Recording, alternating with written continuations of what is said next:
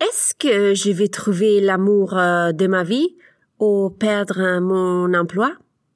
Ce sont généralement les premières questions posées au guide spirituel, n'est-ce pas? À ton avis, elles sont les bonnes questions à poser, surtout si tu es au début de ton voyage à la découverte de la spiritualité? Aujourd'hui, nous le découvrons ensemble. Bienvenue au podcast Intuition et Spiritualité. Je suis Sarah Toboni et chaque semaine je partage avec toi des idées, des inspirations et des stratégies pour t'aider à te connecter avec plus de confiance à ta partie spirituelle.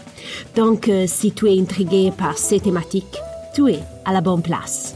Es-tu prêt à commencer le voyage à la découverte de ton intuition et ta spiritualité? Commençons! Bonjour, exploratrice spirituelle. J'espère que tu as passé une bonne semaine. Aujourd'hui, nous allons parler de comment construire une bonne et efficace communication avec tes guides spirituels. Il y a deux semaines, une auditrice du podcast m'a contactée en me disant qu'elle était très stressée par rapport à une décision amoureuse. Elle avait récemment commencé à s'intéresser à la spiritualité et avait demandé conseil à ses guides. Elle avait posé cette question. Est-ce que je dois quitter mon copain? Elle avait demandé plusieurs fois à ses guides un signe, un indice, un message, mais elle n'avait rien reçu comme réponse. Donc, première chose, il est tout à fait normal ne pas recevoir des réponses par tes guides, surtout si tu es au début de ton voyage spirituel. Il y a des contextes dans lesquels est plus difficile remarquer les signes. Par exemple, comme j'ai déjà dit, si tu es au début de ton voyage spirituel, tu dois te faire l'œil aux indices et aux messages. Il faut apprendre à les voir. En plus, tu pourrais avoir des difficultés à remarquer les signes si tu contactes les guides seulement quand tu as besoin. Si tu n'alimentes pas la relation spirituelle tous les jours, mais seulement quand tu as besoin, ce sera difficile de remarquer tout de suite les signes. Tu sais pourquoi je pense que c'est vraiment très difficile de remarquer les signes dans ces deux contextes spécifiques? Parce que les codes et les langages n'ont pas encore été testés parmi vous. C'est un peu comme si les guides parlaient en portugais et toi, tu parlais en français il sera vraiment difficile de comprendre, ok? Les guides vont sûrement t'envoyer la réponse, mais ton défi sera vraiment de percevoir les réponses. Si tu discutes pas souvent avec tes guides, tu n'as pas vraiment entraîné ton œil à les remarquer et tu seras pas prête à remarquer les indices. Malheureusement, tu n'as donc pas suffisamment pratiqué pour voir facilement les indices. Par conséquent, il est très probable que tu rates de nombreux indices au cours de route. Comment surmonter cette situation? Alors voilà deux conseils pratiques. Le premier.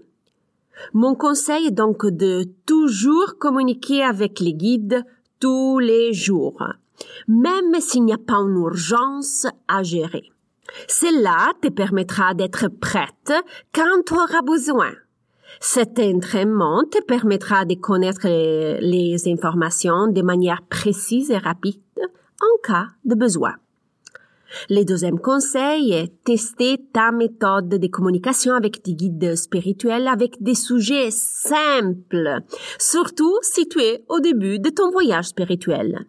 Évite donc de demander des indices ou des messages pour des questions complexes, importantes comme l'argent, l'amour, le travail et la famille, surtout si tu es débutante. Le stress, la peur et l'urgence ne te permettront pas d'être assez lucide pour percevoir les informations de tes guides. Rappelle-toi donc de des questions simples et surtout quand tu n'as pas de stress. Par exemple, ça, ça peut être des bonnes questions. Est-ce que j'aurai un chien dans ma vie? Dis-moi quelle route prendre pour rentrer plus vite à la maison ce soir. Ces questions te permettront de mettre en place et de tester la communication avec tes guides sans avoir des attentes ni de stress au sujet. Si on récapitule ensemble les points plus importants, les situations plus complexes pour recevoir les réponses de tes guides sont deux. Si tu les contactes seulement quand tu as besoin, ou si tu communiques avec eux au début de ton voyage à la découverte de la spiritualité. Teste ta méthode de communication avec des sujets simples et surtout communique tous les jours avec tes guides. Nous voilà à la fin de l'épisode. Tiens-moi au courant si tu as des questions et n'hésite pas à me faire un petit coucou. Dans la didascalie, tu trouves euh, mes informations, donc n'hésite pas à me contacter. Si tu veux réserver une consultation spirituelle avec moi, n'hésite pas à visiter mon site internet. Tu vas trouver toutes les informations pour les consultations en personne et en virtuel.